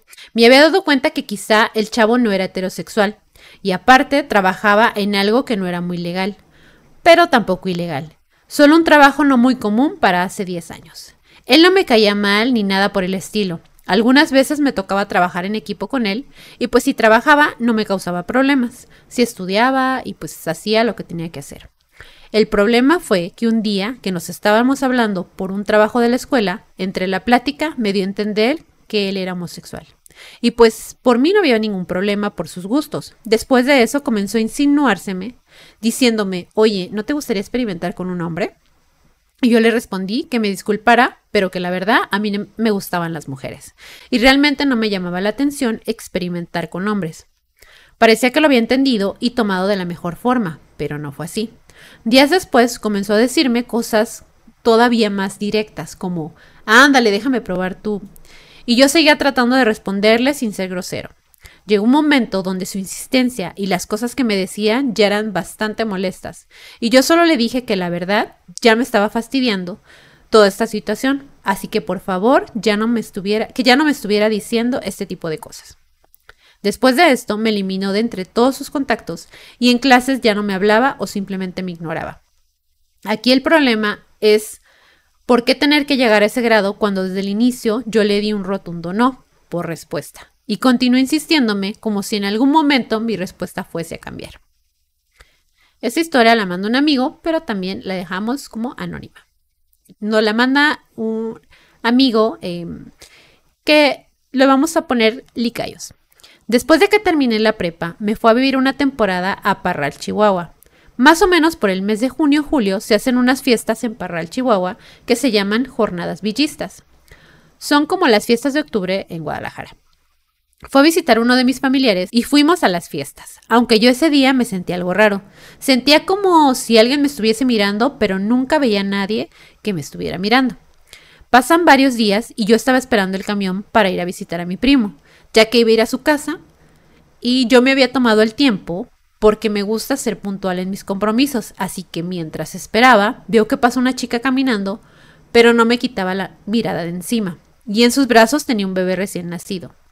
Pasó de largo y parece ser que se dio la vuelta a la manzana para, para aparecer del otro lado, por lo cual yo no me percato que se me acerca y de repente solo escucho un hola y tengo a la persona a un lado. Esto me sacó mucho de onda, pero no pude evitar responderle igual con un hola. Luego comenzó a sacarme plática de cómo me llamaba, a qué me dedicaba y todo ese tipo de cosas. Como tenía tiempo de sobra, por eso me quedé platicando un rato con ella para no ser grosero. Y nos fuimos a sentar a un parquecito que estaba por ahí cerca. Nos quedamos un rato hablando hasta que yo le dije que me tenía que ir porque obviamente yo ya tenía mi compromiso y quería llegar a tiempo. Antes de irme, ella me dijo que si nos volveríamos a ver. Yo supuse que sí, porque Parral es pequeño, y pues era casi seguro que nos fuéramos a topar de nuevo. Al día siguiente, por la mañana, me habla mi tía de que alguien me estaba llamando por teléfono. Y pues yo pregunté, ¿quién? Mi tía solo respondió que era una chica. Respondí algo sorprendido. Enseguida escucho que comienzan a preguntarme, hola, hola, ¿cómo estás? A lo que yo pregunto que quién habla. Me dice su nombre, pero seguía yo sin saber quién era, hasta que comienza a decirme que es la chica con la que había hablado el día anterior. Esto me hizo pensar en cómo era posible que me estuviera llamando si yo jamás le había pasado mi número de teléfono y tampoco habíamos concordado o quedado en que nos volveríamos a ver, simplemente si nos llegábamos a topar. Ella solo respondió, una que es bruja, y yo así de, no, no, no, no, no, ¿cómo conseguiste mi número de teléfono? Y ella seguía insistiendo en que era bruja, pues tenía sus mañas, bla, bla, bla. Al final ella nunca quiso decirme y eso me molestó bastante, a lo que yo preferí terminar la llamada. Y ella solo insistió nuevamente en verme, cuando, que cuándo podríamos vernos de nuevo, pero al final yo solo le ignoré la pregunta y colgué. A la media hora mi tía me habla y nuevamente me dice que hay una chica que me está buscando fuera de la casa, a lo que inmediatamente yo pienso, no puede ser posible. Salí y era ella. Nuevamente algo molesto le pregunto, ¿cómo conseguiste mi dirección? Y ella solo responde nuevamente, una que es bruja. A lo que otra vez le respondí que no me diga, que no me diga ese tipo de cosas y que me diga la verdad, que no estoy jugando y que quiero saberlo. Hasta que por fin pude sacarle la verdad. Y resulta que en las jornadas villista, cuando yo sentía que alguien me estaba mirando, resulta que había sido ella todo el tiempo. Así que cuando yo me regresé a mi casa, ella simplemente me siguió y se dio cuenta dónde vivía. En ese tiempo, la dirección estaba ligada con el número de teléfono, ya sea que la buscaran como la sección amarilla y podías obtener pues cierta información. Estuvo yendo varias veces a mi casa después de eso, aunque yo le dijera todo lo contrario, hasta que una de esas idas ella me robó un beso. Yo me sentí muy incómodo, más porque soy una persona que le cuesta mucho decir que no. Por esta razón es que ella seguía insistiendo. Luego yo le dije que yo ya me iba a ir porque yo solo estaba de vacaciones ahí y tenía que regresar a Chihuahua, Chihuahua, a seguir estudiando. Hasta que un día ella me habla mi número de Chihuahua a mi casa. Nuevamente le volví a preguntar, ¿Cómo conseguiste mi número? Y ella nuevamente bromeó diciendo, una que es bruja. Hasta que me dijo que se lo había pedido a mi tía, y pues a mi tía, como no sabía nada, pensó que éramos amigos, se lo dio. Así de que me estuvo marque y marque, hasta que un día yo ya tenía novia, y le dije que como tenía novia, que por favor no me estuviera molestando y que dejara de hacer lo que estaba haciendo. Cuando terminé con esa novia yo quedé muy mal, estaba muy triste y mis padres me propusieron que regresara a pasar las vacaciones a Tepa para que pudiera estar más a gusto. Cuando regreso a Parral, Chihuahua, un amigo llega y me agarra del brazo y enseguida comienza a decirme muchas cosas, entre ellas, que era un hijo de la chingada, poco hombre y cosas así. Yo todo sacado de onda le dije que por qué me estaba diciendo ese tipo de cosas, hasta que me dijo que esta chica le había dicho que él la había dejado yo embarazada y que simplemente me fui sin responderle. Yo le contesté muy molesto que en mi vida yo había tocado a esa chica y que ella me había robado un beso, pero eso había sido todo. Hasta que le comencé a contar toda la historia de cómo había sido y él ya entendió todo y pensó que lo que estaba haciendo estaba muy loco, porque a todo mundo que conocía o le preguntaba mi dirección, le decía lo mismo, que me estaba buscando porque yo le había hecho un hijo y no había respondido. También algo muy extraño fue que él me dijo que el bebé que ella traía en los brazos le puso mi nombre y que por eso pensaban que era mi hijo. Hasta que le encaré para decirle que lo que estaba haciendo era demasiado y que entre nosotros no había nada. Ella seguía insistiendo que quería buscarme y le dije que me dejara en paz y que no volviera a buscarme. Tiempo después, por Facebook me contactó, me contactó y me comenzó a decir que me extrañaba que habíamos pasado muy bonitos momentos y cosas así. Yo seguía sin saber quién era esta persona porque estaba usando otro perfil. Y después me dijo que era ella, así que enseguida la bloqueé. No sé qué pasó, pero luego apareció que estaba desbloqueada e intentó nuevamente, e intentó nuevamente hablarme. Tiempo después me enteré que la desvivieron. Tengo entendido que supuestamente ella estaba haciendo lo mismo que me hizo a mí con otras personas o saliendo con otros hombres cuando ya tenía pareja. Y supuestamente este fue la razón por la que, aunque no es algo seguro y realmente no sé cuál sea la versión real.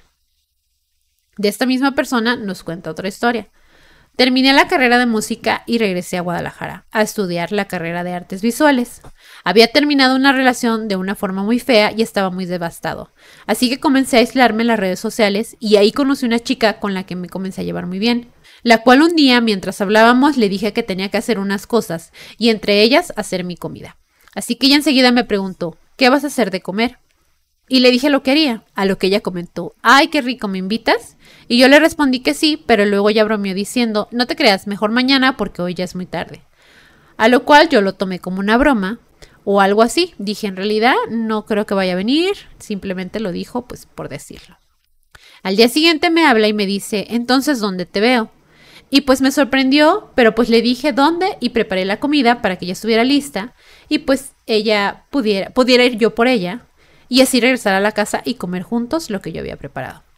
Como soy pintor, tenía mi casa llena de mis pinturas que había hecho. Varias de ellas estaban colgadas en el pasillo de la escalera que llevaba, que llevaba hacia la segunda planta. Cuando ve las pinturas me dice que le vaya mostrando mis pinturas y explicándole pues el proceso y cómo las había hecho. En eso llegamos a la segunda planta y ella entró a mi cuarto, se sentó en mi cama y vio un libro que estaba leyendo. Me preguntó sobre el libro y yo me senté a un lado mientras le explicaba. Después ella se acostó y me dijo, pues acuéstate a un lado de mí. Así que me recosté mientras yo seguía mirando el techo y hablando con ella. En ese momento, pues yo estaba aún muy desanimado por mi última ruptura, así que no estaba prestando atención y simplemente estaba pensando en tantas cosas.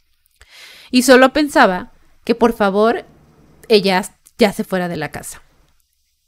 En eso me dice, tengo un poco de calor, voy a quitarme el suéter. Y yo así de, ah, sí, claro, no hay problema. Pero como empezó a quitarse toda la ropa hasta que quedó completamente desnuda a un lado de mí. Y comenzó a besarme el cuello. Pero yo solo pensaba como, ¿qué es esto? Me estoy incomodando mucho. Como vio que yo no respondí, me volteó a ver y me pregunta, no va a pasar nada, ¿verdad? A lo que yo le respondo, no. En eso se levanta y me mira fijamente mientras me dice, un día de estos te voy a matar. Lo dijo tan seria, con esa mirada tan pesada, que no supe cómo tomarlo, y más porque ahora sabía dónde vivo. En eso solo me dijo, ya me quiero ir. No fui grosero y le acompañé al camión. Hasta la fecha no la he vuelto a ver ni saber nada de ella. Otro de los acosos que tuve fue cuando iba a la universidad en Chihuahua y donde también iba mi primo conmigo, ya que ambos estudiábamos la misma carrera e íbamos al mismo salón. Un día íbamos caminando cuando escuchamos que unas niñas de primaria comenzaron a gritarnos cosas muy obscenas. Por mi mente pasó el, como unas niñas de primaria nos están gritando este tipo de cosas. Así que simplemente nos incomodamos bastante y le dije que caminara lo más rápido que pudiera y que ignoráramos lo que nos decían. Luego unas chicas de secundaria también comenzaron a gritarnos, pero ellas sí se acercaron a presentarse con nosotros, y mi primo comenzó a hablar con una de ellas. Yo realmente no les puse atención porque solo eran unas niñas de secundaria, y yo tenía novia. No me y me gustaba mucho respetar mi relación bueno, la última experiencia de Licayos. Una vez me pasó que en el macrobús iba parado agarrándome del tubo con las dos manos alzadas cerca de la puerta donde todos bajan. Cuando se abre y la gente comienza a bajar, una chava me agarra los glúteos, pero me da un agarrón y un apretujón tan fuerte que enseguida salió corriendo. Yo no supe qué hacer, pero la verdad me sentí tan mal, así que decidí no moverme de ahí y pasarme a un lugar donde se va, donde van las sillas de ruedas y me recargan los tubos. En eso, una niña pequeña comienza a presionarme como si fuera un muñeco de goma, igual en los glúteos. Volteo a ver a la mamá y ella simplemente no hace nada. O sea, nota lo que está pasando, pero no hace nada. Así que terminé volteándome para que mis glúteos quedaran pegados a la ventana. Esta historia es, también le pasó un hombre, pero no la cuenta una de nuestras seguidoras. Mi hermano siempre iba de traje a su trabajo, muy bien planchadito, con sus zapatos boleados, perfumado y pues muy presentable. Él me contó que muchas veces en el transporte muchas mujeres e incluso hombres llegaron a darle agarrones y a manosearlo en el camión, y para él resultaba muy incómodo porque no sabía qué hacer en esa situación. Mi otro hermano me contó que muchas veces por tener el pelo largo casi hasta la cintura y ser muy delgado y alto, vestir con pantalones de neofreno y playeras cortas como un estilo rockero medio fresa con estilo de los noventas, muchos señores en la calle le gritaban de cosas, le silbaban porque pensaban que era una mujer, y ya que él volteaba y lo veían con el bigote y la barba, los señores simplemente se hacían los locos como si nada hubiese pasado. Bueno, esas son todas las experiencias en cuanto acoso para los hombres y las que les voy a contar a continuación son las experiencias de mujeres, que también me compartieron amigas, conocidas o conocidas de mis amigas. Cuando estaba estudiando en el QCI, tenía un maestro de comunicaciones 1. En ese grupo solo estábamos una compañera y yo, aunque en el salón solo, solo éramos cuatro personas, pero a veces solo éramos ella y yo. Siempre nos sentíamos muy incómodas en la clase por estar solas con él, Así que si alguna de las dos faltaba, tratamos de comunicarnos para que ninguna de las dos fuera.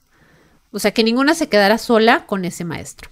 Pero en sus clases nunca nos dijo nada directamente, solo se tomaba las cosas en doble sentido y no siempre nos daba una, buena vibra. Después terminamos las clases, aprobamos y todo estuvo bien. Hasta que un día me lo topé en los pasillos de la universidad y se acercó a hablar conmigo como muy amigable y me dijo que le daba mucho gusto por no haber tomado Comunicaciones 2 con él. A mí me sorprendió mucho que me dijera eso y no entendí por qué lo decía tan feliz. Hasta que me dijo que como yo era, que como ya no era mi maestro, que entonces ahora sí podíamos salir. Tomando en cuenta que yo solo tenía unos 19 o 20 años y él alrededor de unos 60 años. El que me dijera esto tan normal me dejó en shock y más con lo que siguió diciendo. Ahora sí podemos salir y conocernos, porque yo sentí que, lo, que había algo entre nosotros cuando yo era tu maestro. Yo quería decirle tantas cosas, pero a la vez sentía tanto miedo, nervios y repulsión de que pensara algo así, cuando yo jamás le había dado alguna señal de que me interesara. Ya que con otro maestro nos pasaba que él sí se la pasaba acosando a todas las compañeras, se la pasaba tratándolas de una manera muy vulgar y las compañeras que sí le hacían caso por lo regular eran las que siempre pasaban la materia. Pero yo que no quise hacerle caso o seguirle el juego, desde que vi sus intenciones, ese maestro terminó reprobándome a mí. Y esta historia también es anónima. Hola, mi nombre es Andrea y la experiencia de acoso que yo viví fue la siguiente. Sucede en una academia de baile, a la cual comienzo a acudir no hace mucho tiempo. Yo estaba muy feliz tomando las clases cuando el instructor de salsa me comienza a tirar el rollo y de plano muy incómodo, porque yo acudí con mi novio a tomar la clase. Cuando el instructor iba una por una repasando los pasos con cada alumna y mientras estaba bailando conmigo comenzó a decirme varias cosas. Y yo, por más que le estuve diciendo que no me interesaba, él comenzó a decir, ¿Tú crees que tu novio no se divierte también? Él tratando de meterme ideas o de convencerme y yo seguía diciéndole que no, no y no. Pero fue tanta su insistencia que decidí dejar de ir a esas clases que daba ese instructor y ahora solo voy a clases que no son con él. Luego lo más curioso es que uno de mis compañeros y amigos me enteré que era el primo de la dueña y él me dice, creo que tengo una teoría de por qué ya no vienes a ciertas clases. Y yo le pregunté, ¿y cuál es tu teoría? No vienes a ciertas clases por este tal instructor. Y yo le respondí que tenía razón. En eso él me pregunta, ¿te está acosando? Y le respondí que la verdad sí. Y todo lo que me había estado contando me lo pensé bastante al decirlo o no, porque la verdad disfruto mucho de las clases en la academia, quitando al tipejo que me acosó. Todos los demás maestros y mis compañeros hacen un ambiente mucho mejor. Me la paso súper bien y disfruto mucho. Así que por eso le comencé a contar a esa persona la verdad. Esta persona me agradeció y me dijo que estaba muy bien que lo dijera para así el poder hablar con las personas, ya que no era la primera vez que este instructor estaba acosando. Ya que este instructor va viendo que con cuál persona le pues le responde o le hace caso. Y lo peor de todo es que es casado. Porque cuando me estaba acosando yo le dije, ¿qué onda contigo? Tú traes anillo de casado y estás aquí acosándome.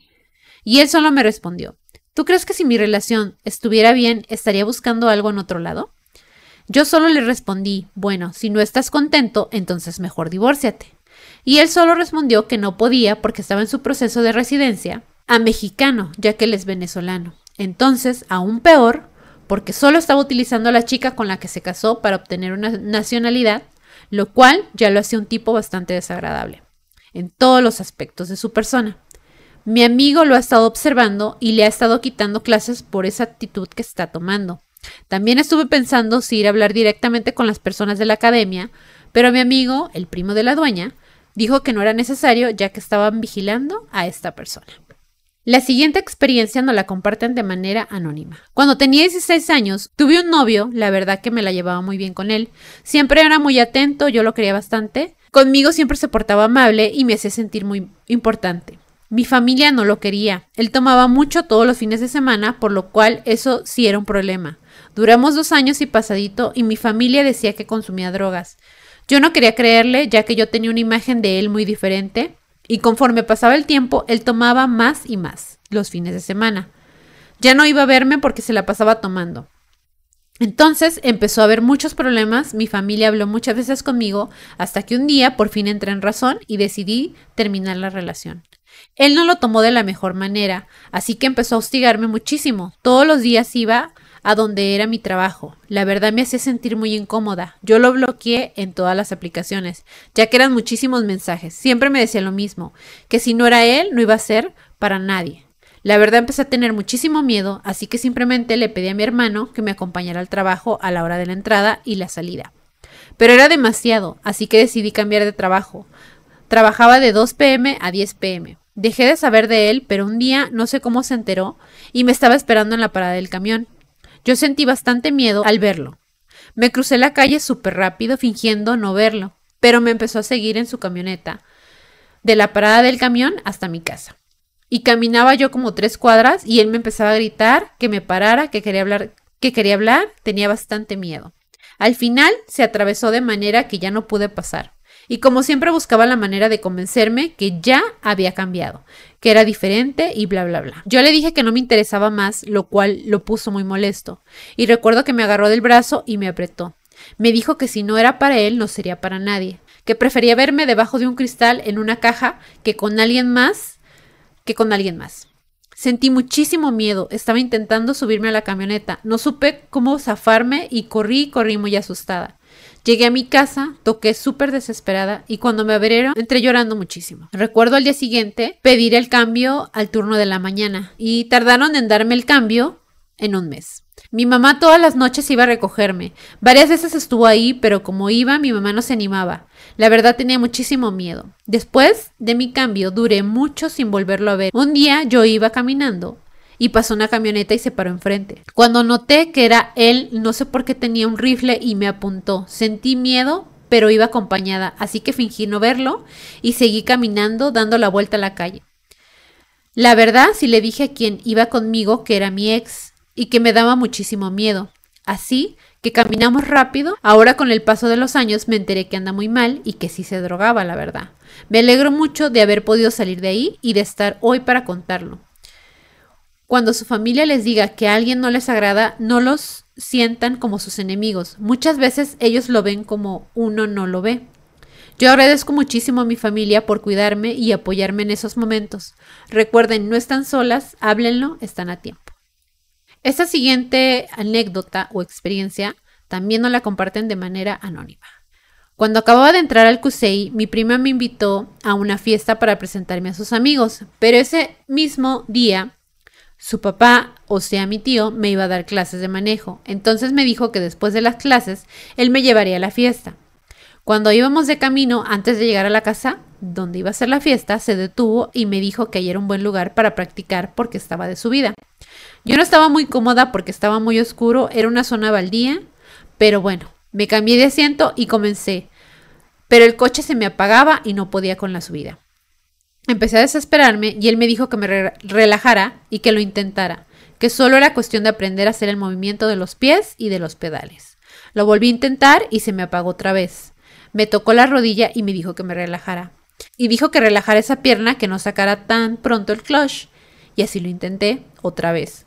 Pero ahora no me tocó la rodilla, me tocó la ingle. Me sentí tan incómoda que le dije que ya no quería continuar, que mejor me iba a ir caminando a la casa de la fiesta, que estaba a unos 100 metros. Después de eso ya no quise que me volviera a dar clases de manejo nunca más. Estas siguientes anécdotas son dos, me las manda una amiga, también lo dejamos de una manera anónima. Recuerdo mucho una ocasión yo tenía como 13 años e iba caminando con mi hermana de 10 años más o menos. Íbamos caminando a casa después de la escuela y pasó un hombre en bicicleta cerca de nosotras. Se detuvo unas cuadras después y cuando pasamos nuevamente cerca de él, él se estaba masturbando. Fue horrible en ese momento, pero creo que es más horrible ahora que lo recuerdo, ya que esa edad que tenía y pensar en que las niñas de esa edad pueden estar expuestas en la calle me da un terror. También cuando tenía 15 o 16 años, caminando por la calle llevaba una falda de tubo, algo entallada por ser una tela elástica. Llegó corriendo un tipo detrás y me subió completamente la falda, dejándola como cinturilla. Había más gente en la calle y obviamente vieron todo. Hace 14 o 15 años trabajé cuidando al papá de una amiga. Era un señor grande. El señor necesitaba ayuda para ir al baño, así que lo trasladé, lo trasladaba en una silla de ruedas. Yo tenía a mi hija como de un año o dos, y cada que me le acercaba para ayudarle en algo me decía que si le daba un beso o si me acostaba con él, pero solamente para abrazarlo, que me daría dinero para los pañales y la leche de la niña. Así era casi todos los días que lo cuidaba. Fue bastante incómodo, así que solo lo cuidé por una semana, porque yo sentía un dolor de panza cada que tenía que ir a trabajar. Lo platiqué con mi esposo y decidí ya no ir. Platicando con mi amiga, ella bromeó diciendo, pues con esos escotes, pobre de mi papá. O sea que en este caso, la amiga pues no le tomó la seriedad con la que debía tomarse este tema. Una vez un asiático me asustó en la estación principal de trenes de Frankfurt, porque me preguntaba que si iba a tomar algo con él y le decía que no y que no. Y él seguía insistiendo y preguntándome y también me seguía por la estación hasta que fui con uno de los de seguridad y en cuanto vio que yo me acerqué a hablarles, él simplemente salió corriendo. Esta experiencia me la manda una amiga también, pero lo vamos a dejar de una manera anónima. Bueno, de hecho ella me mandó varias. Yo tenía unos 11 o 12 años y estaba trabajando en un negocio de mi papá. Yo me quedaba tan, no me quedaba tan lejos de donde vivía. Eran como las 7 pm cuando iba a tomar la ruta que siempre tomo para regresar a la casa. Al pedir mi parada, unos tipos venían sentados en la parte de atrás del camión y uno de ellos al momento de yo bajar me toca con sus manos mi parte íntima. A mí me sacó mucho de onda porque no me esperaba algo así y además yo era una niña pequeña. Al bajarme del transporte me revisé y vi que tenía algo embarrado. En ese momento no supe qué era, hasta que llegué con mi mamá y, y, muy enojada le dije lo que me había pasado. Ella me revisó y se dio cuenta que lo que me habían embarrado era semen. Obviamente mis padres se molestaron mucho por la situación. Otra que me pasó fue que saliendo de donde vivía iba a tomar el camión a un lugar cerca de mi casa, por lo cual tenía que cruzar algunas casas para salir del fraccionamiento donde vivía. A unas cuantas casas vi a un chavo que estaba sentado y con la cabeza entre las manos, a lo que yo pensé, ¿sabe qué le habrá pasado? Ojalá que todo en su vida esté bien. Entonces seguí caminando y ya casi por llegar al lugar donde tomo el transporte hay un tope y de repente escucho que alguien venía corriendo y me abraza por atrás. Yo solté mi bolsa pensando que me iba a saltar y dije, llévate lo que quieras. Pero el tipo sin decir nada solo comenzó a manosearme toda, desde el pecho hasta mis partes, mientras me repegaba todo. En ese momento yo estaba en shock y no supe cómo reaccionar, hasta que comencé a pegar patadas y a moverme lo más que pude para librarme de este tipo. Pude darle una pequeña patada, por lo cual salió corriendo.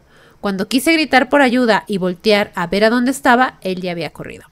Esta es otra experiencia. En otra ocasión iba por, para la prepa y estaba muy oscuro porque era muy temprano. Por la mañana tenía que tomar dos transportes para llegar a la prepa y el segundo transporte lo tomaba a las cinco y media am o a las 6 de la mañana. Pero la parada del transporte del segundo camión estaba debajo de un árbol y esto hacía que estuviera aún más oscuro. Yo quedé cerca de la banqueta para no estar tan oscuras y que me viera el transporte. En eso pasa una persona en una bicicleta y pues yo no esperaba lo que me iba a pasar, hasta que siento que me da un agarrón tan fuerte en mis partes íntimas, tanto que sentí tanto dolor porque me lastimó, y no pude hacer nada más más que comenzar a gritar malas palabras y a pedir ayuda, pero no había nadie. Cuando llegué a la prepa me fue a revisar porque me dolía mucho y me di cuenta que hasta había sangrado un poco por ese agarrón. Duró unos días con bastante dolor. Otra de esta misma persona, otra de esta experiencia, eh, fue un día iba con un amigo caminando por una avenida muy transitada. Cuando íbamos a cruzar la avenida pasó un coche con unos tipos. Uno de ellos me gritó algo muy obsceno sobre mi pecho y lo que quería hacer con él. Y al pasar cerca de nosotros saca la mano y me alcanza a pegar en mi pecho. Yo sentí mucha vergüenza porque iba con mi amigo, y pues mi amigo estaba súper enojado. Comenzamos a gritarles de cosas, pero por dentro sentía mucho miedo porque pensaba que se podrían parar más adelante, bajarse y hacernos algo. Eran como nueve o diez de la noche, e iba manejando en mi carro. Manejaba de regreso a casa ya que había ido a mis clases de francés. Siempre que manejaba era con los vidrios arriba y trataba de pasarme los saltos en partes donde estaban muy solas para no exponerme ya que en el centro de la ciudad se pone bastante peligroso. Me acuerdo que en un carro venían cuatro tipos y comenzaron a silbarme y a decirme de cosas, cosas muy feas y muy obscenas, mientras me seguían en su coche, y yo trataba de perderlos entre calles, pero yo iba temblando del miedo mientras manejaba para perderlos hasta que lo logré. Cuando yo trabajaba en Plaza Bonita, tomaba el transporte para llegar a mi trabajo, pero en donde me bajaba era una calle bastante sola y fea. También, como ya era su última parada, el transporte iba bastante solo, así que solo quedábamos el chofer, unos tipos y yo. Recuerdo, me paré para pedir el alto en mi parada y uno de los tipos que estaba hasta atrás me dio una nalgada. Yo volteé con mucho coraje y me les quedé viendo y pregunté que quién había sido de ellos. Ellos se quedaron viendo como sorprendidos porque no se imaginaban que yo iba a preguntarles algo así. Entonces, algo me hizo sentir como mucho coraje con uno de ellos.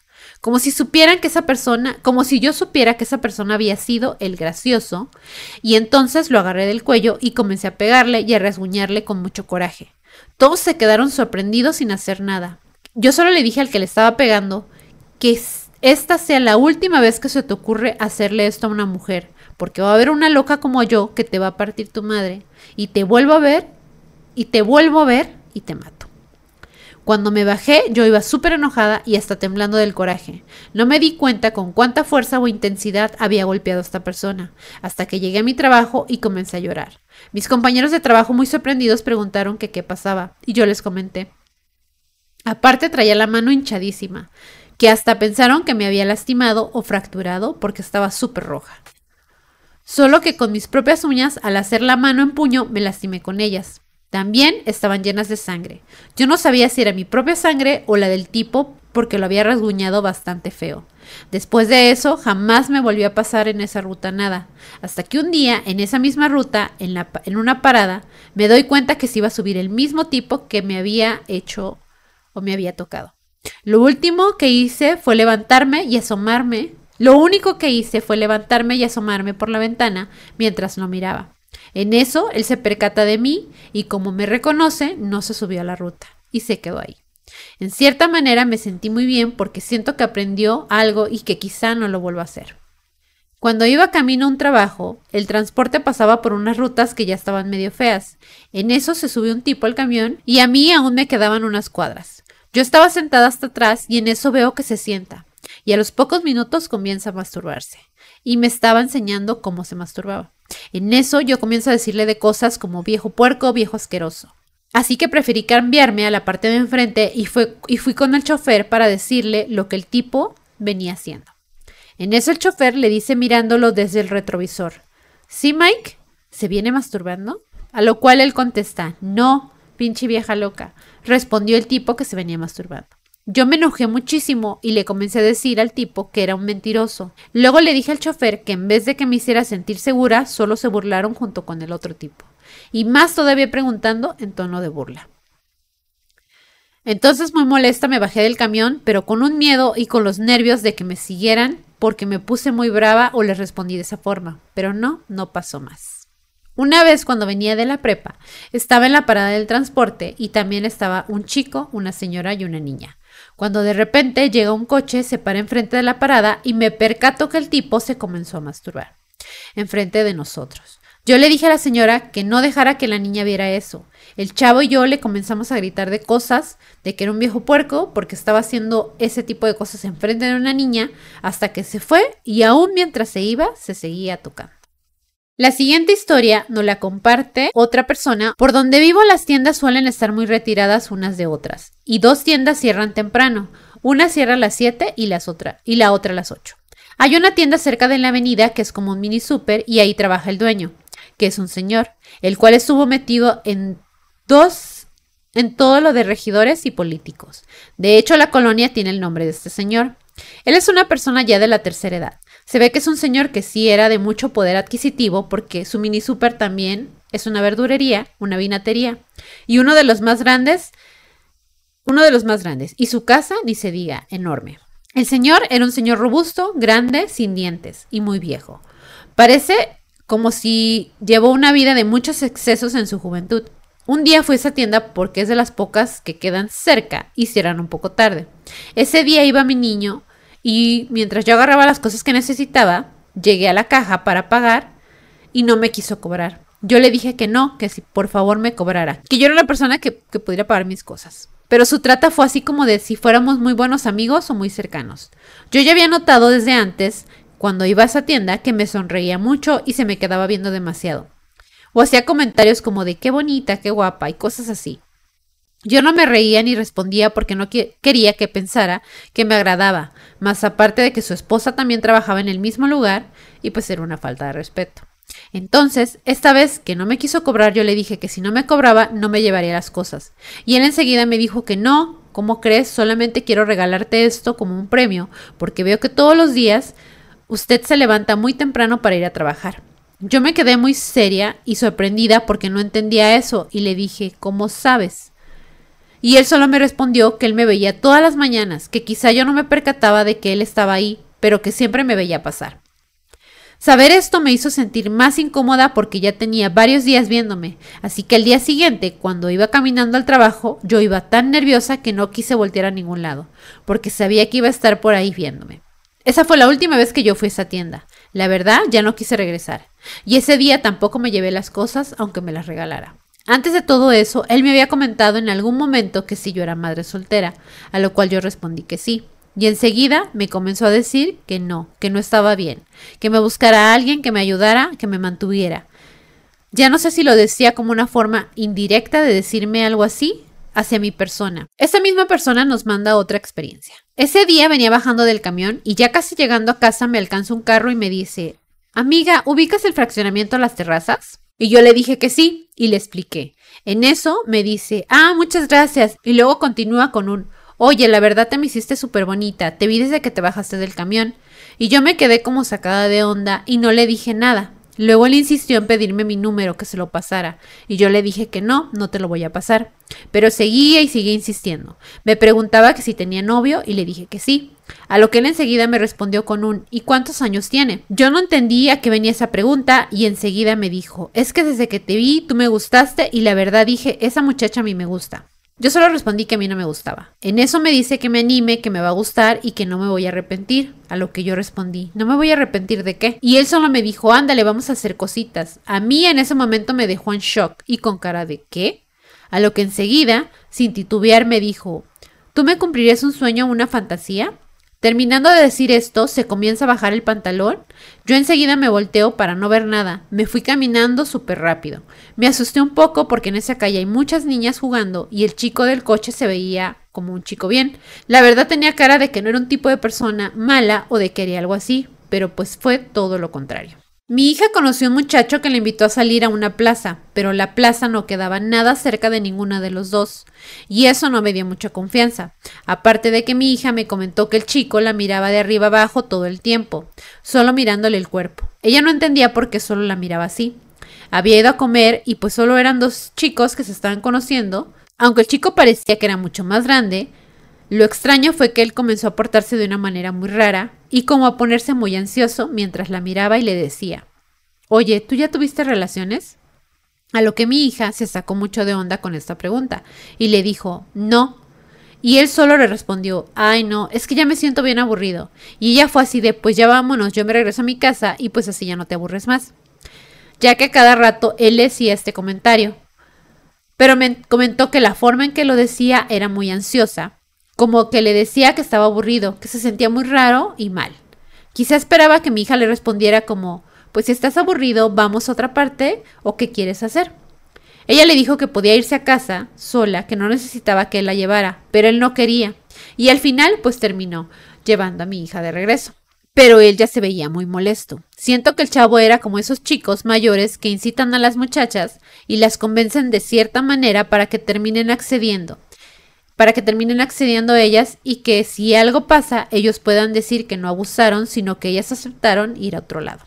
Esta historia le pasó al esposo de la amiga de esta persona, por lo cual este es como un acoso directo a un hombre. Yo tengo una amiga que ya hace varios años que está casada. Un día se nos acerca una chica a hablarnos de la nada. No nos conocía, pero se acercó muy amablemente. Tiempo después a mi amiga le llegó el rumor de que esta chica le gustaba meterse en los matrimonios y romper esos lazos entre las parejas, y cuando conseguía engatusar al esposo, ella los chantajeaba para que ella no fuera a hablar las verdades, y por su silencio les pedía dinero. Nosotros no nos habíamos dado cuenta que ella acosaba al esposo de mi amiga. Lo miraba mucho y siempre se le quedaba viendo en sus partes íntimas, pero lo hacía de una manera tan discreta que nosotros de verdad no, lo habíamos, no nos percatábamos de eso. Hasta que un día sale a hablarle a su hijo, pero se agacha mucho como para tratar de llamar la atención del esposo de mi amiga, ya que su hijo no era un niño pequeño y su forma de hablarle tampoco era normal. Mi amiga fue la que se dio cuenta y me preguntó que si eso era normal. La actitud de ella, a lo que volteo, la miro y le digo que para nada es normal y menos en la posición en la que ella estaba. Así que mi amiga le comenta que ya le habían dicho antes de ella. También el esposo de mi amiga le comenta que siempre que pasaba ella le chocaba a propósito para llamar su atención. También cuando yo no iba a la casa de mi amiga, ella iba a propósito y cuando el esposo de ella bajaba, chocaba con él. Normalmente él siempre estaba trabajando en la parte de arriba porque tenía un taller de carpintería y era muy raro que él bajara a hacer algo. Y si lo hacía, ella siempre aprovechaba para llamar su atención, ya fuese mirándolo o sonriéndole mucho.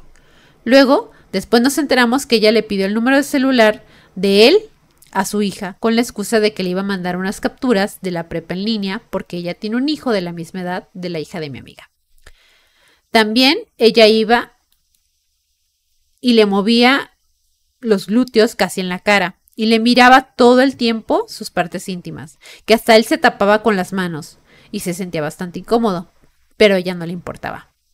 Él estaba en short porque pues obviamente estaba en su casa y le decía a su esposa, oye, ya no dejes entrar a esta señora porque no me cae bien.